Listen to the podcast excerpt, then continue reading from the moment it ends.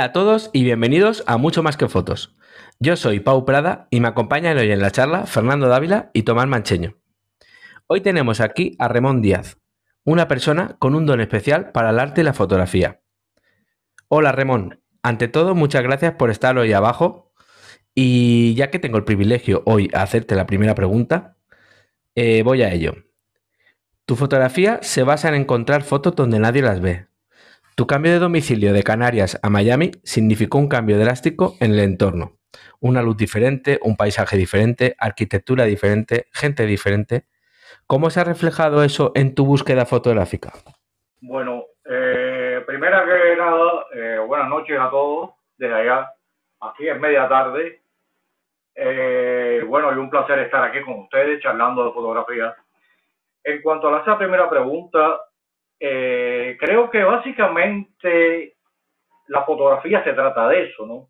De reinterpretar la realidad, de encontrar una visión diferente a lo que ya tenemos, ¿no? Como suele decir, como me gusta a mí decir, eh, el dilema de la página en blanco cuando se trata de arte en general, como bloqueo creativo. El problema es que esa página en blanco en fotografía ya está llena. Y hay un poco que, que buscar la manera de reinterpretarla para transmitir algo. Eh, y eso para mí es fundamental. Y como bien decía el gran Elliot Redwick, eh, toda la técnica del mundo no te hará fácil darte cuenta de las cosas. Si, no observas, si no estás pendiente, si no comprendes la, la fotografía como observación, da igual toda la técnica del mundo que tengas, que pasarán por tu lado y no te das cuenta, ¿no?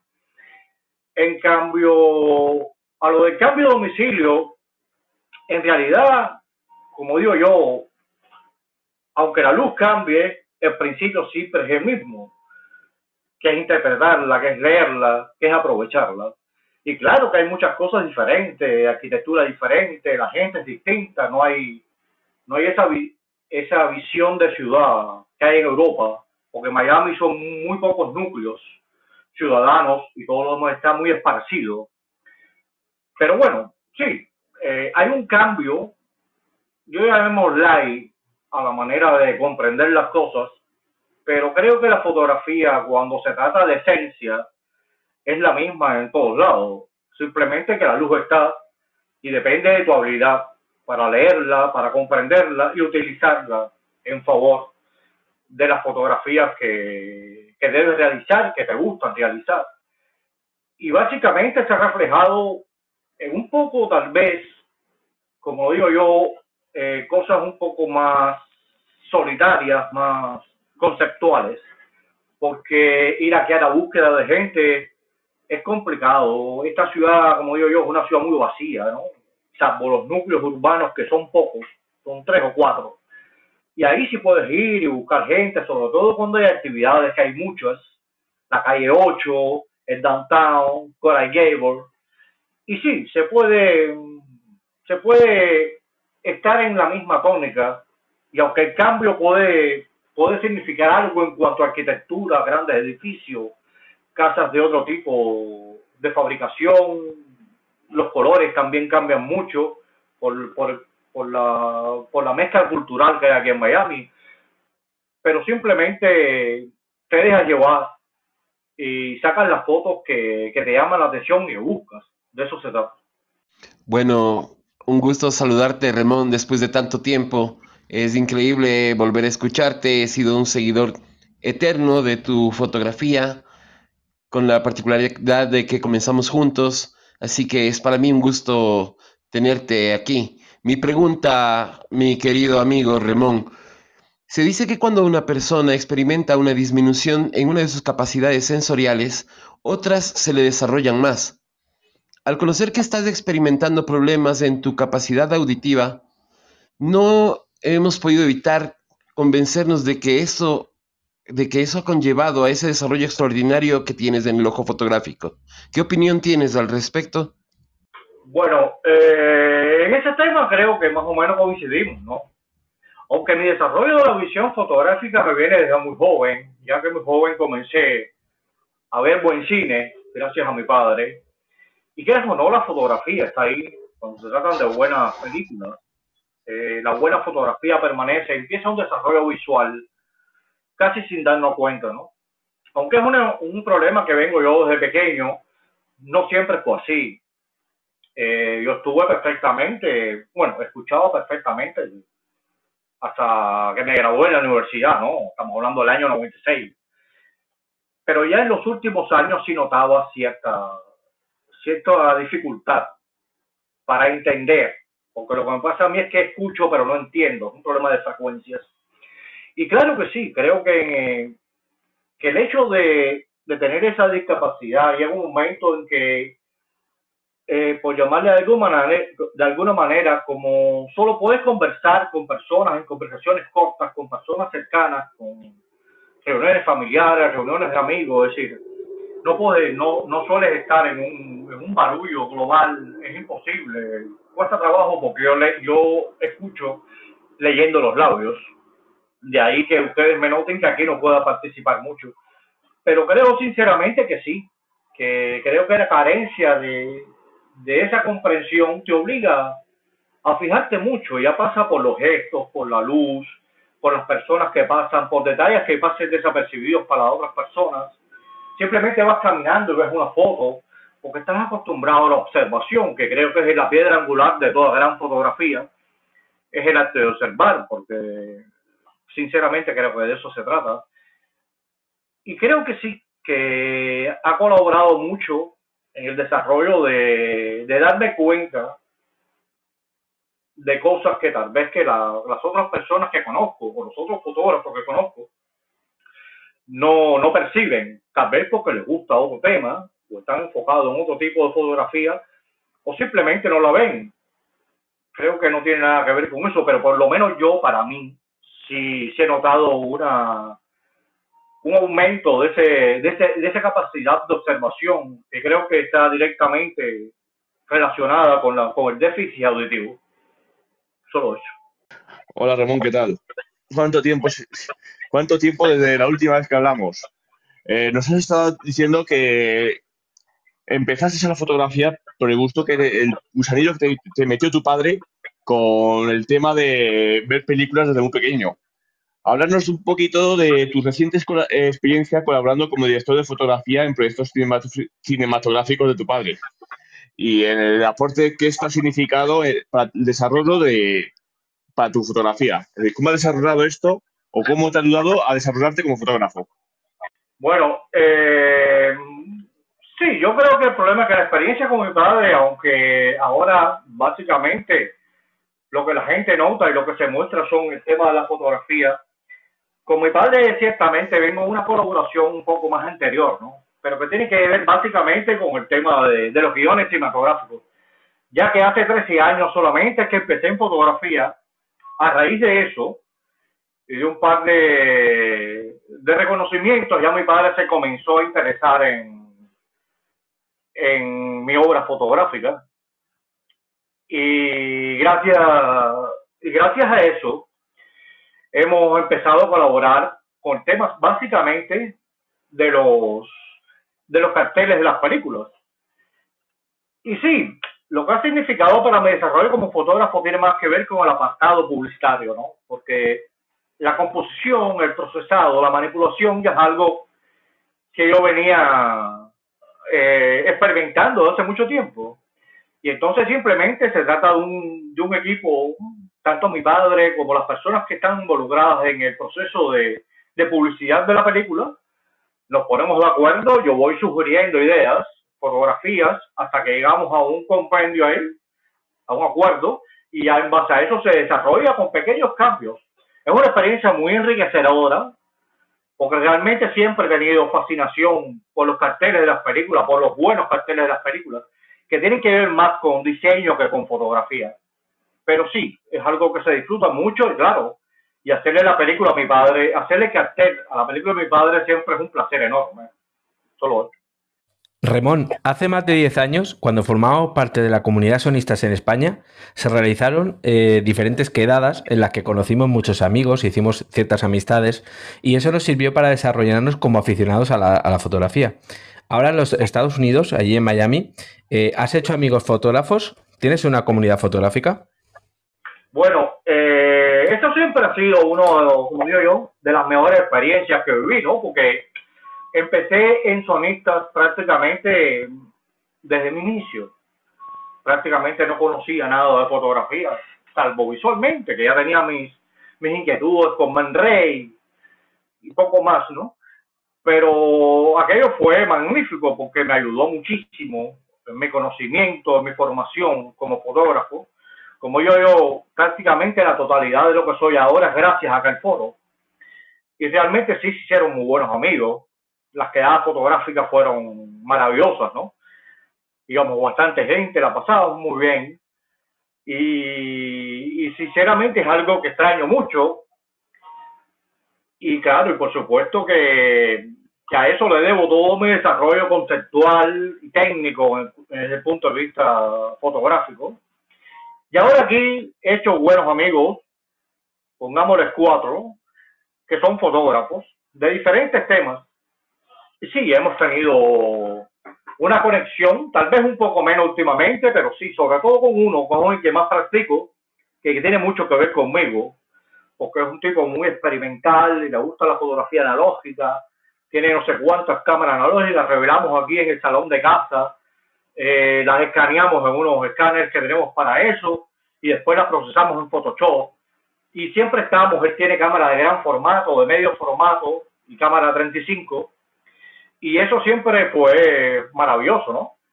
Y esa es mi gran referencia como está y los otros dos son los dos amigos grandes con los que empecé, que están más vinculados a la fotografía de, de modelaje, de celebraciones, pero son fotógrafos formidables y también intercambiamos muchas cosas y nos reunimos de vez en cuando. Pero sí, siempre uno termina juntándose con, con gente afín a lo que hace, en este caso la fotografía, y aquí también lo logrado. Desde el punto de vista de las comunidades son un poco más, un poco diferentes, ¿no?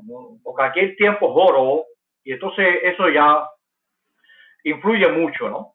Por lo tanto, me he quedado un grupo pequeño, un grupo de, de tres o cuatro personas con las que suelo coincidir tanto por la web como por físicamente y hacemos nuestras cosas.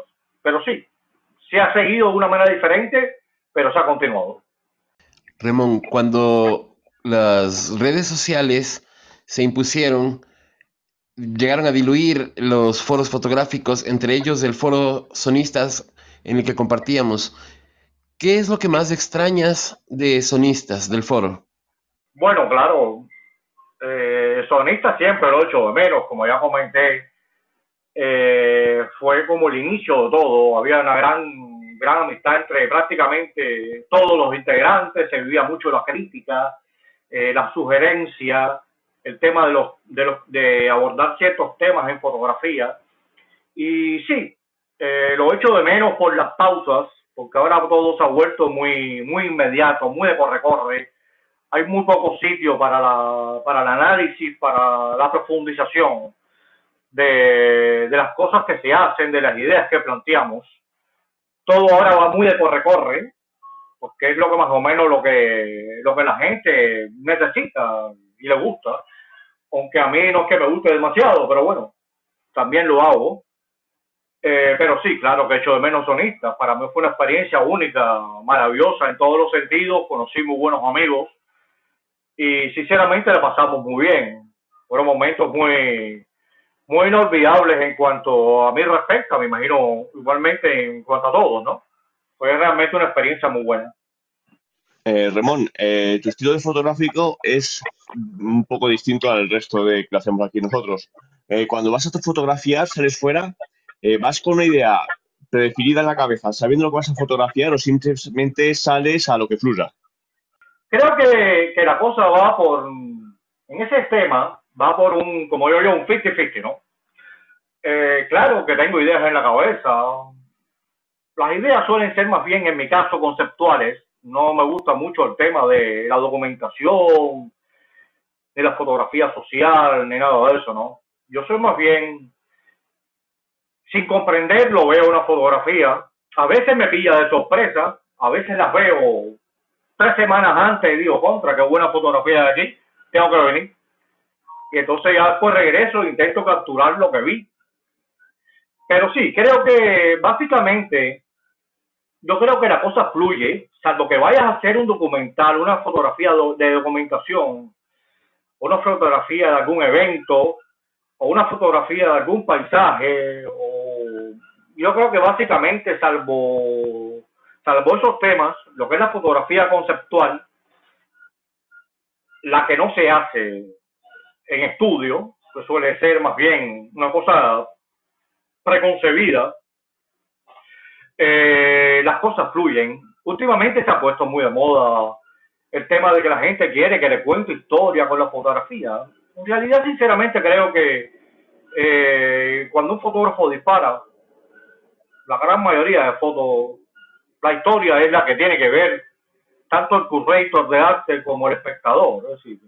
Alguien que me diga si es necesaria una fotografía de Catherine Bresson, contar la historia que necesita. Yo creo que en su momento lo haya hecho, como tampoco de Man Ray. No hay historia ninguna, la historia es la que tú veas.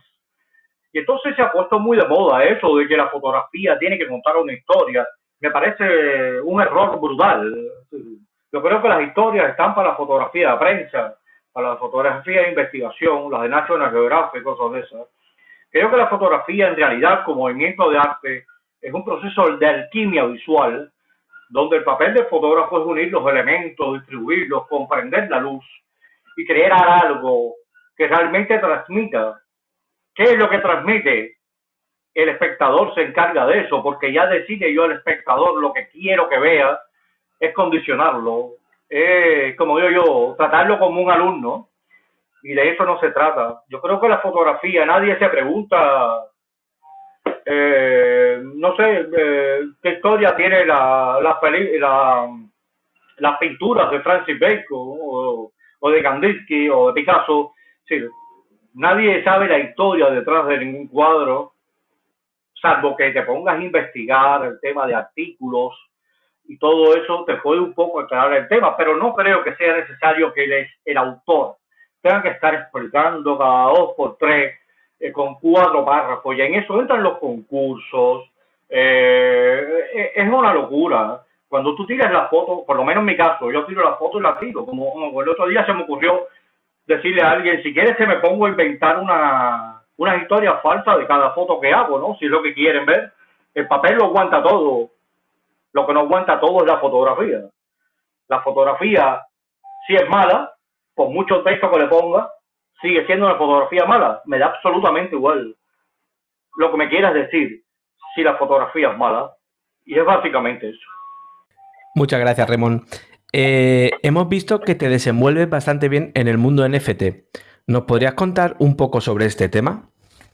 Eh, bueno, en el tema de la de los NFT es una cosa relativamente nueva. Digo relativamente nueva porque ya ha venido, venía ya dando cortes desde hace unos años atrás. Es un mundo muy extraño. Es un mundo muy extraño ya que básicamente se desenvuelve en una búsqueda de utilidad de las obras en cuestión. Tiene que ver mucho con el mundo, tiene que ver mucho con el mundo de, de los juegos e internet, y todo el tema. Y entonces, lo que han escuchado ustedes de los Bored Apes y los, y los punks, eh, todo eso se hace con una especie de mecanismo que tiene mucho más que ver con el diseño que con el arte en sí. Ese es un proceso de creación en serie donde tú realmente a un programa eh, le das eh, muchos elementos, tanto de ojo, boca, pelo, colores, fondo, y el programa aleatoriamente te va creando 10.000 10.000 caras y entonces en base a eso todo eso se une y cada cara se vende. Yo realmente no comprendo el éxito desmedido de esos trabajos de diseño y hace poco eh, ha empezado en la fotografía, pero lo que realmente sucede es que muchos de los correctos de los que se habla de fotografía eh, son gente que, que, adquieren, que tienen poder de compra, no digo todos, pero la gran mayoría, no tienen ni idea de fotografía. Y entonces como la fotografía básicamente es un arte visual, el NFT es un, un elemento digital, no es un elemento físico que, que debe ser puesto en el mercado y simplemente es un token, un token digital que tú posees y está eh, respaldado como una especie de, de certificado de autenticidad que no se puede borrar, no se puede falsear y no se puede eliminar. Pero entonces la fotografía yo sinceramente le veo un hueco ahí que no acaba de despegar porque no creo que sea lo que interesa hacer el arte. Me doy cuenta que cada vez más se venden paisajes. Ahora con la inteligencia artificial se está empezando con la fotografía, con la inteligencia artificial. ¿Cómo explicarme? Es un mundo muy confuso, muy confuso, en el que estoy intentando abrirme un hueco, algo hecho, pero sí, suele ser muy confuso y hay que estudiarlo para comprenderlo mejor. Cuéntanos, Ramón, sobre los diferentes premios y exposiciones que has realizado. Bueno, eh, sí, eh, la fotografía que realizo es muy... ha sido muy premiada, bueno, muy premiada, no, han sido reconocidas. El gran premio primero que, que, que me vino fue por, creo que fue una marca de tenis, que se llama High Tech que hizo una cosa de, descubrir descubrimientos sobre España. Entonces publiqué una foto de un amanecer desde el cráter del Teide, un volcán en Tenerife, la montaña más alta de España. Y curiosamente ahí sí tuve suerte y tuve el premio a un mes. Una anécdota curiosa fue que me regalaron unos tenis high-tech, ese era el premio, y se me olvidaron en una habitación en Praga cuando, cuando visité Praga. Pero bueno, cosas que pasan, que soy despistado por naturaleza y no, hay, no, no se puede evitar. El gran reconocimiento que he tenido hasta ahora fue el, el hecho de ganar en, en, un concurso de la comunidad de Sony europea, en, en la sección de viajes, que gané con, con, una foto de Asturias sobre una iglesia prerrománica, se llama Santa Cristina de Elena, y curiosamente ahí volvimos a hacer un poco de mi despiste, porque realmente me enteré de que había ganado por una amiga. Por oye, por, por él, que me escribió, me dice, oye, que ganaste el premio. Yo le dije, ¿qué premio? Dice, no, de Sony, anda ya, déjate de broma. Y me dio el enlace y efectivamente me habían mandado el correo, pero de la bandeja de spam y ni la había visto. Y ya quedaban pocos días para dar acto de presencia, si no lo perdía y entonces, gracias a ella, pude ganarme la RX1, que es una cámara que adoro, y asistir a la gala de los premios World Photography Awards, que fue una experiencia inolvidable en Londres 2014.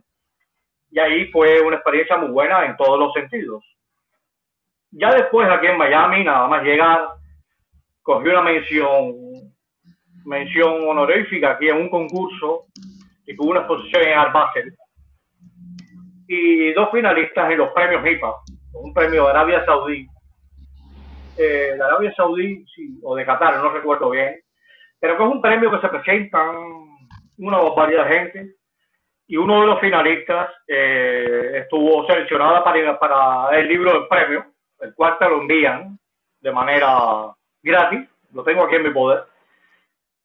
Y sí, y después varios finalistas en varias cosas, pero esos son esencialmente los los premios que atesoro, que guardo con mucho cariño, solamente eh, has hablado del eh, Sony te regaló una cámara.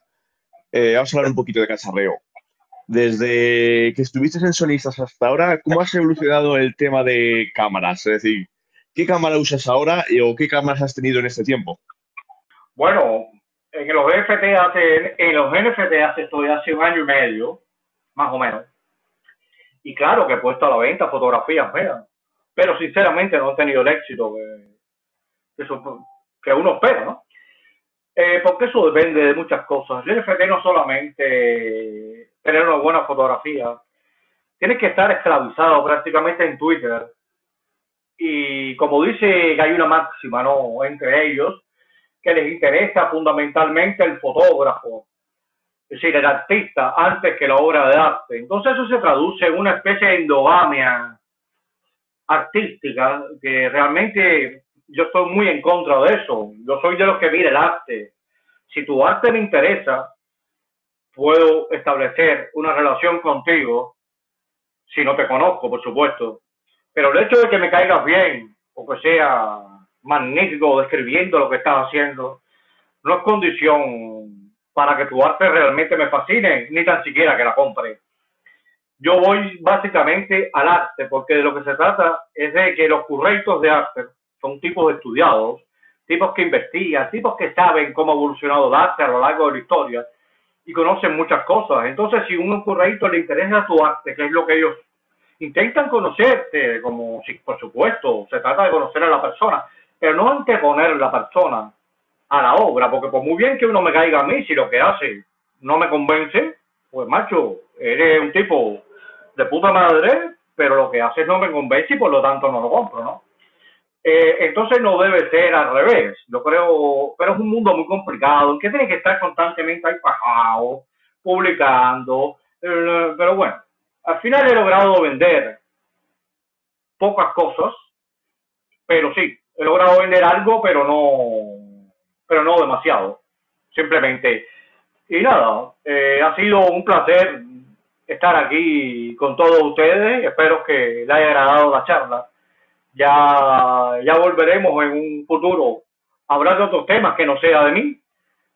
Y por supuesto, conmigo pueden contar para lo que sean, ya sean en las plataformas en las que estamos conectados o por la vía que prefieran. Muchas gracias a todos, sinceramente, por este espacio y espero que, pronto volvamos a encontrarnos. Saludos a todos. Buenas noches. Un abrazo, Ramón. Eh, y a ver si nos podemos encontrar en las redes antes, es decir, no pasa tanto tiempo. Un abrazo y que te vaya todo bonito. Un abrazo también de mi parte, Ramón. Ha sido un gustazo de escucharte. Espero algún día muy cercano poder darnos un abrazo nuevamente y hasta entonces seguir disfrutando de tu fotografía a través de las redes. Muchas gracias, Ramón, por venir hoy a charlar con nosotros. Ha sido algo muy especial ya que nos une una larga y gran amistad, además de por la dificultad al realizarla por tu problema auditivo. Y hasta aquí la charla del día de hoy.